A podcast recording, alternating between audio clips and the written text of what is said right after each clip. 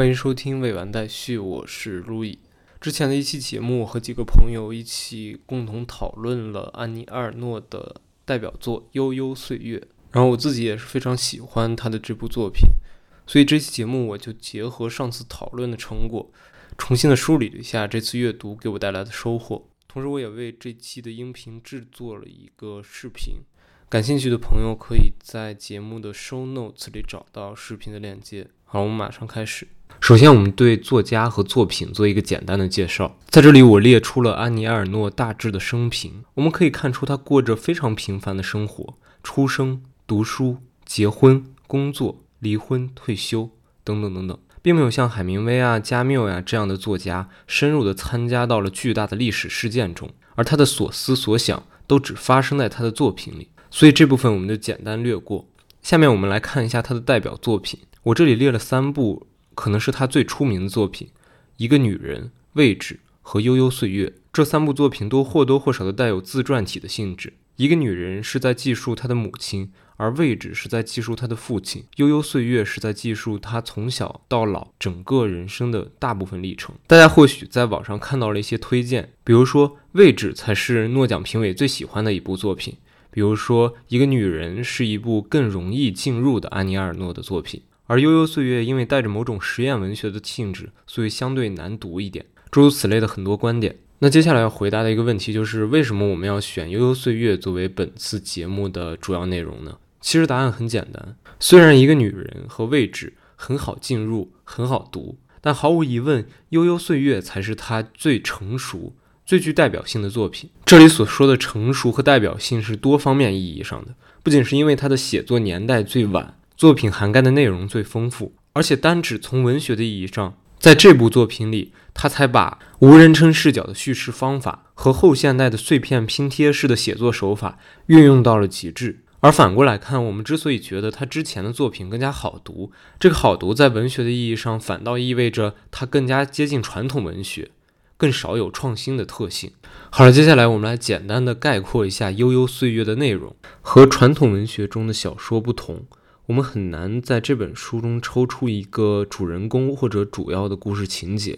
换句话说，如果一定要为这本书找到一个主题的话，那这个主题既不是某个人，也不是某个情节或者事件，而只是这本书的书名《悠悠岁月》。或者我们可以说的更清楚一点，就是记忆和印象。当然这么说可能有点太抽象了。如果你现在还没读这本书的话，可能已经有点不知道我在说什么。所以我归纳了几个书中的小主题，看这样说能不能把这本书的大致内容说得更明白一点。首先，如果用一句话来概括这本书的内容的话，就是一幅记忆碎片的拼贴画。它没有一个一以贯之的情节，甚至上下文的段落都衔接得非常松散。就好像是一个一个从我们的记忆中取出的碎片的段落，然后把它们按照某种顺序拼贴成了一部作品。另一个可以串联起整部作品的是其中出现的十四幅影像。这十四幅影像按照年代的顺序，从最早的黑白照片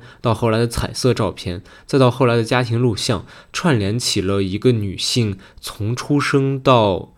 成长到步入中年的整个一生的。一些时刻，而这个女性就是书中的那个她，而且在我们读的过程中，我们会意识到这个她很大程度上就是作者自己，而这一点也是我们能找到的最明显的构成了这本书的一个结构。但是它远远不是这本书的全部内容，因为书中有将近一半甚至以上的内容是关于历史事件的，是关于那些巨大的历史事件，但是它们出现的方式非常特殊。那些二十世纪中轰轰烈烈的历史事件。在这本书中，只出现在日常生活中的闲谈中、报纸的文字中，以及后来出现的电视媒体的报道中。换句话说，这本书中的历史是被还原到最日常的生活中的历史。好了，说到这儿，你应该对这本书有一个大致的把握了。接下来，我们就试着从三个非常不同的视角来切入并理解这部作品。首先，从历史或者文化的角度来看，这本书给我们的是一份真实的二十世纪的记忆。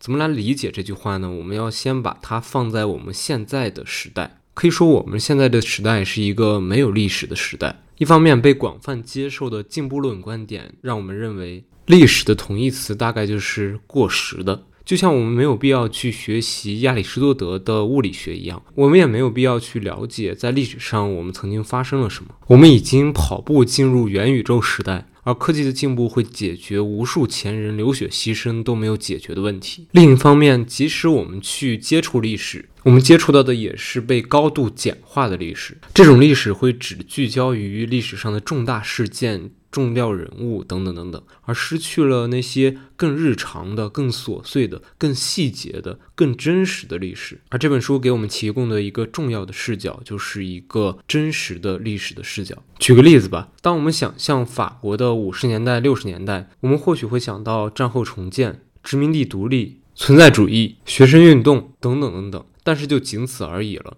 而在悠悠岁月中，我们会发现大量的惊人的细节。我们会看到，在战后的餐桌上，大家是怎么去谈论战争的，大家吃的东西是什么，孩子们咀嚼面包的样子。而就是通过这样事无巨细的描写，那些已经被书写在历史书上的历史，才重新又活了过来。我们会吃惊地意识到，原来在那样一个每天都经历着巨变的历史时期中的人们。也和我们现在一样，过着平凡而琐碎的日常生活。而进一步，我们就会意识到安妮埃尔诺相当明确的立场。虽然在书中记述这些历史事件的时候，他不带任何的褒贬，但是记录历史本身已经揭示出了一个相当鲜明的法国新左派立场，那就是拒绝遗忘，拒绝历史大和解。我们知道，在二十世纪的最后十年。伴随着苏联的解体、冷战的终结和一个新的千年的即将来到，我们似乎都倾向于去总结历史，去疗愈二十世纪给我们带来的伤口，进而去言说他们，把那些我们之前讳莫如深的、缄口不言的东西拿出来讨论，然后再换一个视角去理解他们，去接纳他们，进而去遗忘他们。好让我们什么都没有发生一样，满身轻松地跨入新的千年。而安妮埃尔诺的立场是旗帜鲜明的反对这种历史的大和解。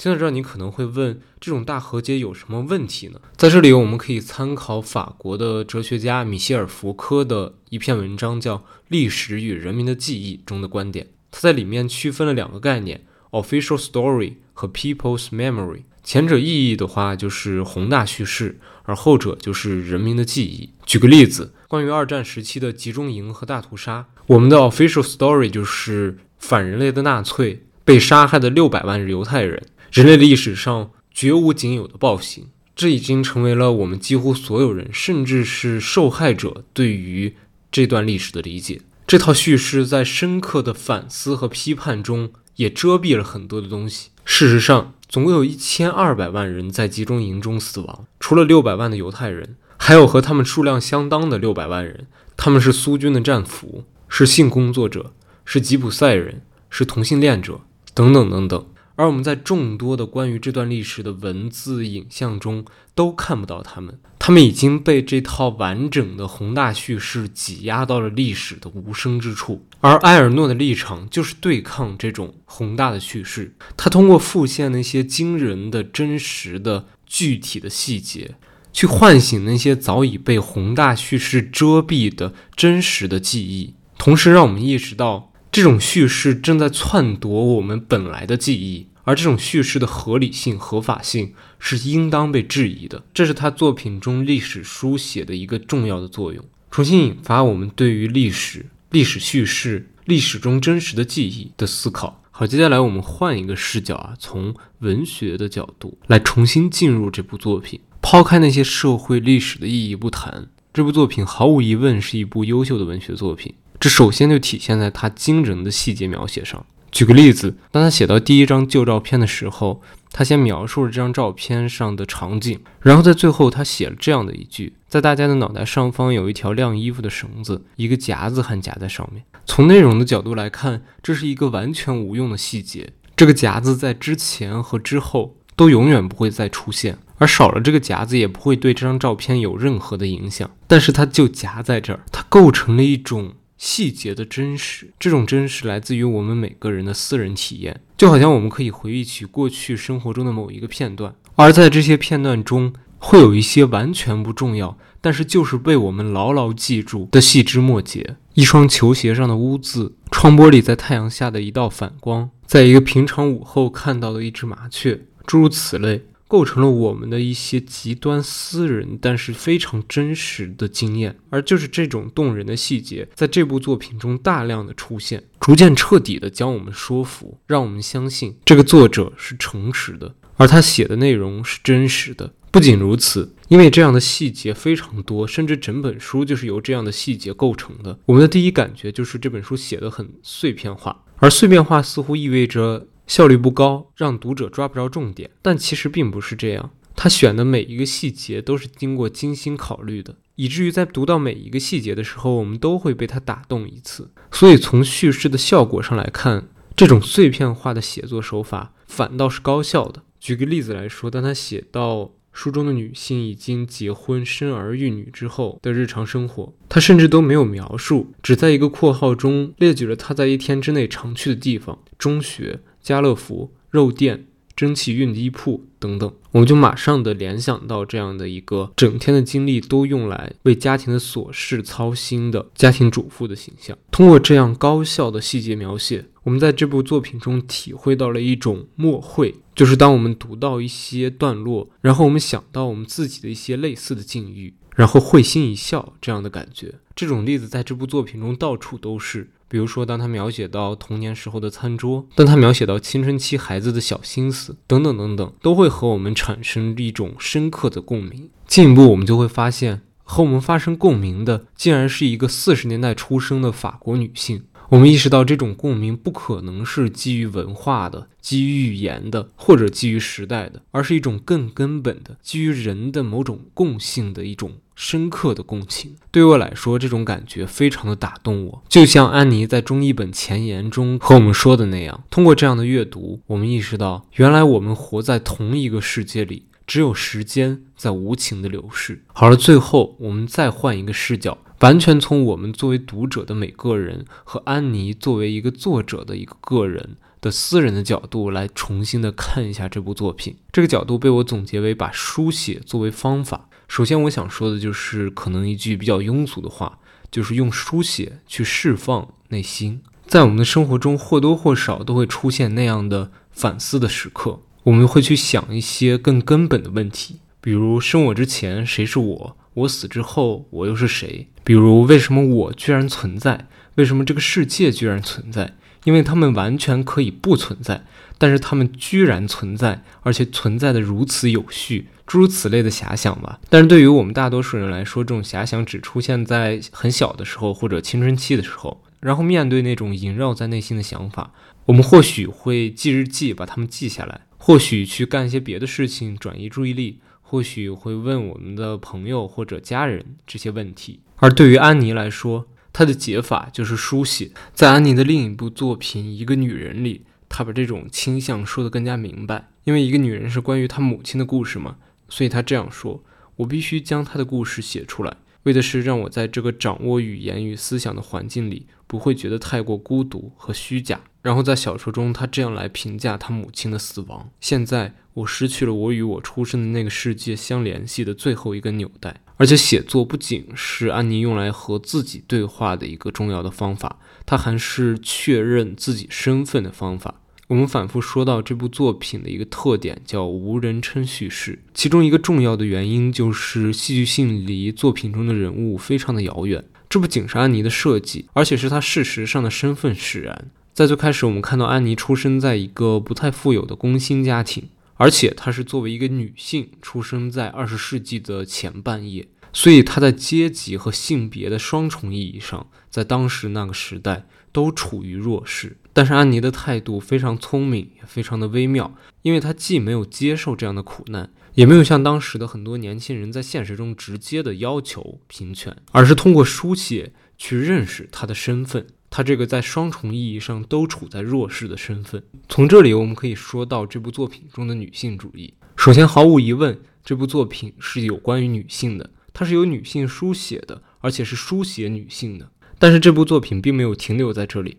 因为停留在这里就意味着一种换汤不换药。在维持着那种原来的男性中心文学中的权力关系、凝视与被凝视的关系的基础上，只是把那个权力的中心由男换成了女。就比如说《花木兰》这样的作品。而毫无疑问，安妮在这部作品中走得更远。女性或者女性主义，在她的文字中的意味是一种新的可能性，一种新的视角，一种男性文学所没有的视角。其实就包括我们之前说到的那些惊人的细节，那很多细节都是充满了女性式的敏感的洞察力。而且他的作品中还有一个重要的一以贯之的主题，就是身体和性。他通过描写这个女孩在成长过程中对自己的身体的认知。感知和对于性的认知、感知以及需求，向我们揭示出了一个完全不同于传统意义上的成长故事的一种全新的女性的成长叙事。最后，写作或者说这部作品对于安妮和我们也有着某种终极的意义，